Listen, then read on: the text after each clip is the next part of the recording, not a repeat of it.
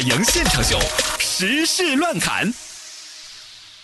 欢迎进入时事乱侃，我是小爱。我是海洋。看那晚霞映着夕阳，我用一生的爱去寻找那一个家。地球的球迷们，昨天傍晚，北京再现壮丽晚霞，火烧云前来助阵，京城上空一片绯红之色，出现超美晚霞，天空被染成一片橙红色，云舒霞卷，异常美丽。很多路人纷纷拍下这美妙的一幕。感谢海洋为我们送上的深情朗诵。北京的朋友们，你们昨天看到这美轮美奂的一幕了吗？记得当时我的心中不由得就诗兴大发，嗯，就损口随口一股脑就抛出了个英文诗。啊那就是。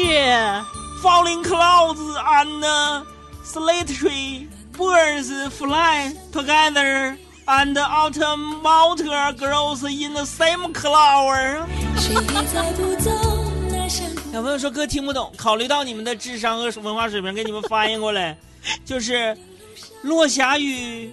孤鹜齐孤飞。鹜齐飞，秋水共长天一色。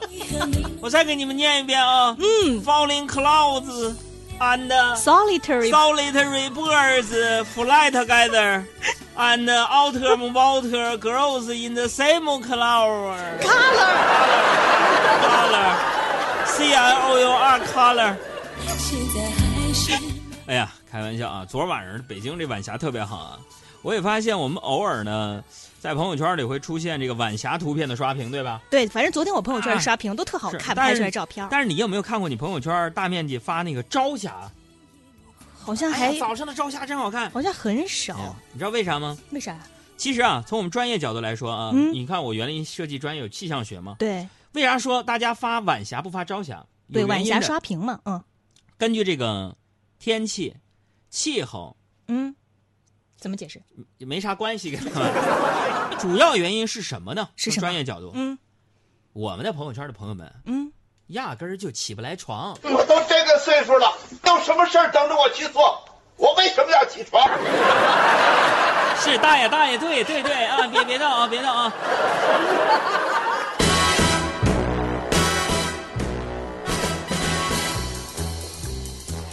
刚才说到了这个朋友圈刷屏啊，那说到网络，不知道大家回忆一下，大家来一起来回忆一下，在上网的时候，你有没有过这样的经历？就是你明明自己没有设置过，但是呢，你打开你的网页浏览器，却直接跳到了一个陌生的网站。你想改回你自己原来的主页设置呢，颇费周折，甚至呢，呃，经过了多种方法尝试之后，发现无能为力。呃，相信很多这个网民都会有过类似的经验，比如说在安装了一些软件之后，自己的浏览器主页就被修改和锁定了。那这有一个专业的词汇叫做网页劫持。有过这种经历，嗯然后国家市场监管假一口唾沫把自己呛着了。气的，那，我替你说吧，你去验一下啊。这国家市场监管总局相关负责人二十一号表示说，强制或者是变相强制消费者浏览特定网页等行为是违反相关法律规定的。国家市场监管总局将会会同相关部门进行治理。嗯，这个让很多网民无可奈何的浏览器主页劫持，长久以来一直是互联网安全的一个顽疾。对，嗯，它这个浏览器主页劫持，根据来源可以分为很多类。第一类呢，就是嗯正规互联网公司的应用软件。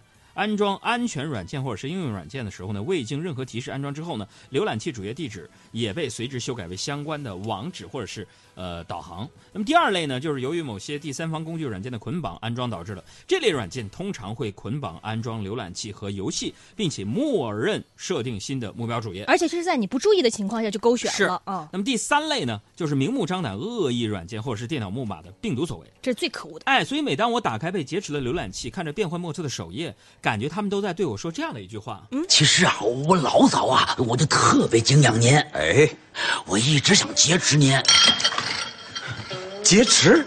我呀，想结识您。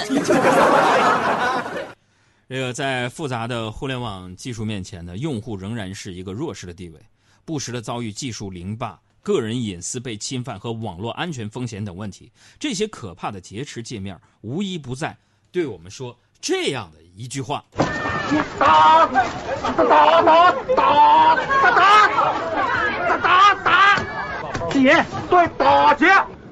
A C A P A Q 卡，冲冲告诉我密码。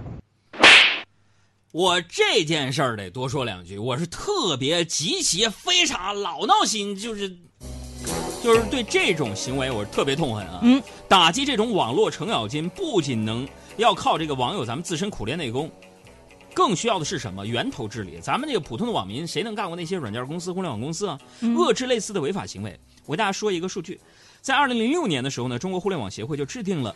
抵制恶意软件自律公约，其中规定说，尊重用户上网选择，反对浏览器劫持。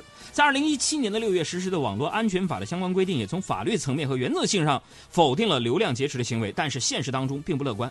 包括浏览器主页劫持在内的流量劫持行为呢，是黑客和网络黑灰产业组织存活的重要的经济来源。对此呢，我觉得啊，这只是代表我个人的观点。第一，不仅要采取法律手段予以打击，还要加强行业规范化管理。第二呢，就是要由市场监管部门、网络监督部门，还有互联网协会等推动行业自律。而对非法劫持用户造成伤害的，应该对这个违法的商家呀、犯罪分子呢予以重罚。啊，当然呢，用户也要出一份力。怎么遇到类似情况，要养成保留证据的意识，必要的时候呢，提供给这个相关部门，并且配合打击。如果大家愿意的话，在我们节目当中，要我们开一个投诉举报一个环节行吗？啊，就比如说我这。如果这种，比如再黑了，我们隐私泄露这种，我觉得现在治法不严。嗯，如果说在，他就随随便便的打骚扰电话，比如说随随便便的在窃取我们手机 app 当中那是隐私行为，你就给他入刑，你看还谁敢？就现在新加坡，你吐口痰给你罚倾家荡产，嘚瑟！手儿。想救你已经很久。哎，周杰伦这首歌词儿能不能唱清楚点？我想揍你很久。我们再来说说西安。嗯，最近呢，西安市人民政府出台了《西安市生活垃圾分类管理办法》。收音机前有西安的朋友们吗？你们在哪里边？说将从今年九月一号开始实行，其中呢，这个也将这个违反办法规定拒不履行生活垃圾分类义务的个人不良行为信息，说要纳入个人征信系统。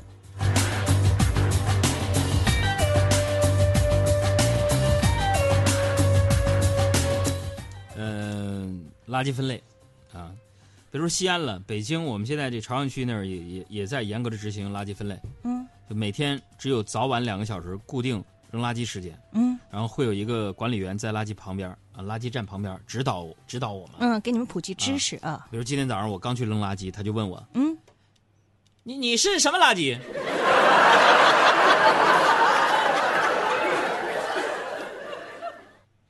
就是，就站在垃圾箱旁边的我，当时就有点手足无措。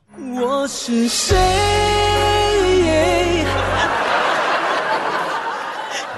然后过一会儿你就看，嗯垃圾车不就来了吗？嗯，把我们就是按照类分好那个什么垃圾，可回收啊啊可燃呐对啊对对对对，一股脑全都到垃圾车上了。哎，我就在想，垃圾箱是分类了，嗯，那垃圾车不都混到一块儿了没有？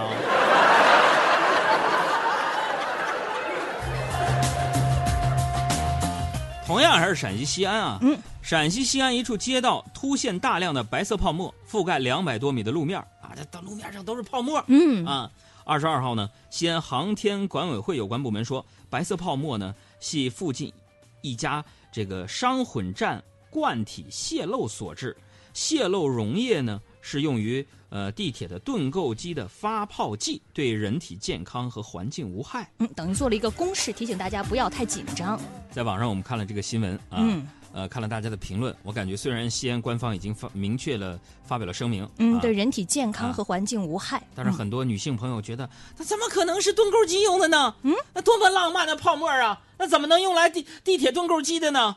那明明就那些泡沫就是爱，啊，呃，尤其是有一位就是不愿意透露姓名的一个呃香港的邓姓女子呢，啊，她的观点更为直接，她说：“那那那那那泡沫，那这就是爱。”爱本是泡沫，如果能够看破，有什么难过？还给他写成了一首歌。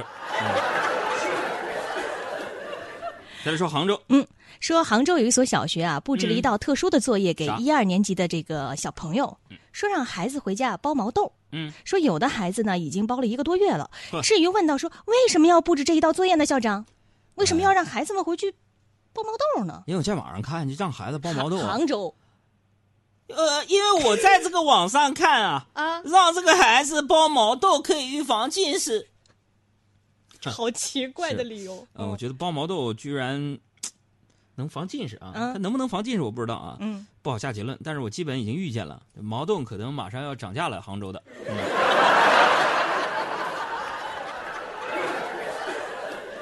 再说 Papi 酱，嗯，Papi 酱呢是周冬雨圈内的好友，相信很多人早有耳闻啊。嗯在近日的《拜托了冰箱》这档综艺节目当中，周冬雨自曝与 Papi 酱的友情，并称啊，原来 Papi 酱指导过周冬雨的毕业论文，啊，很多人都想不到啊，Papi 酱作为一个从短视频走红的网红和电影演员周冬雨之间，他的联系竟然是师徒。嗯，指导他写毕业论文。是，呃，现在呢，我觉得，呃，想给翟天临一个提示，嗯，你交一个学霸朋友不就得了吗？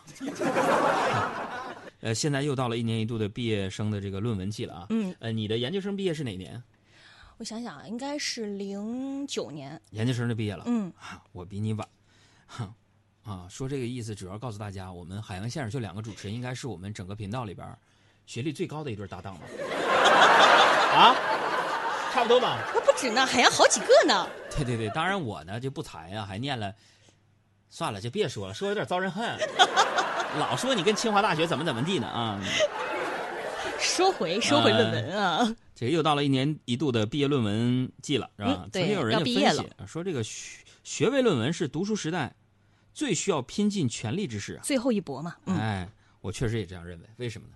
因为只有无数通宵达旦、倾其所有的努力，本科生才彻底认识到自己不适合读硕士，硕士生呢才全然明白自己不适合读博士，博士才会痛心知晓自己根本不适合读书。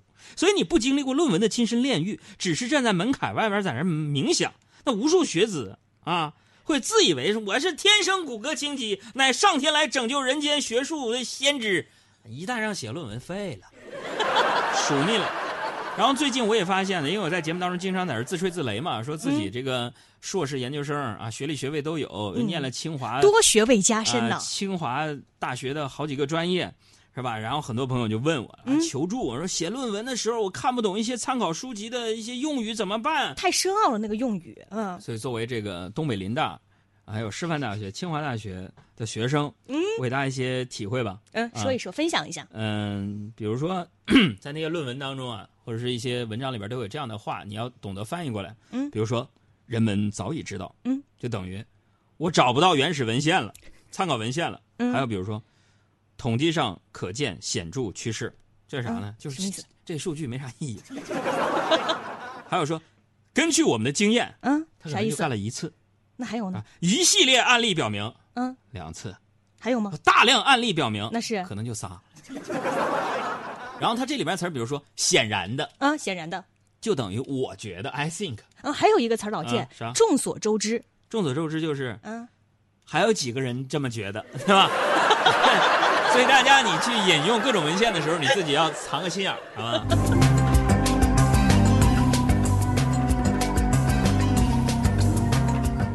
再来说个好玩的事儿啊，是关于很多人童年的回忆——大白兔。嗯，说自从走上跨界之路呢，便一发不可收拾的大白兔又出新品了。说联名香氛系列呢，这个已经在今天的零点上线了。这个商品呢，比如说含这个大白兔气味的香水、沐浴露、身体乳、护手霜以及车载香薰等等。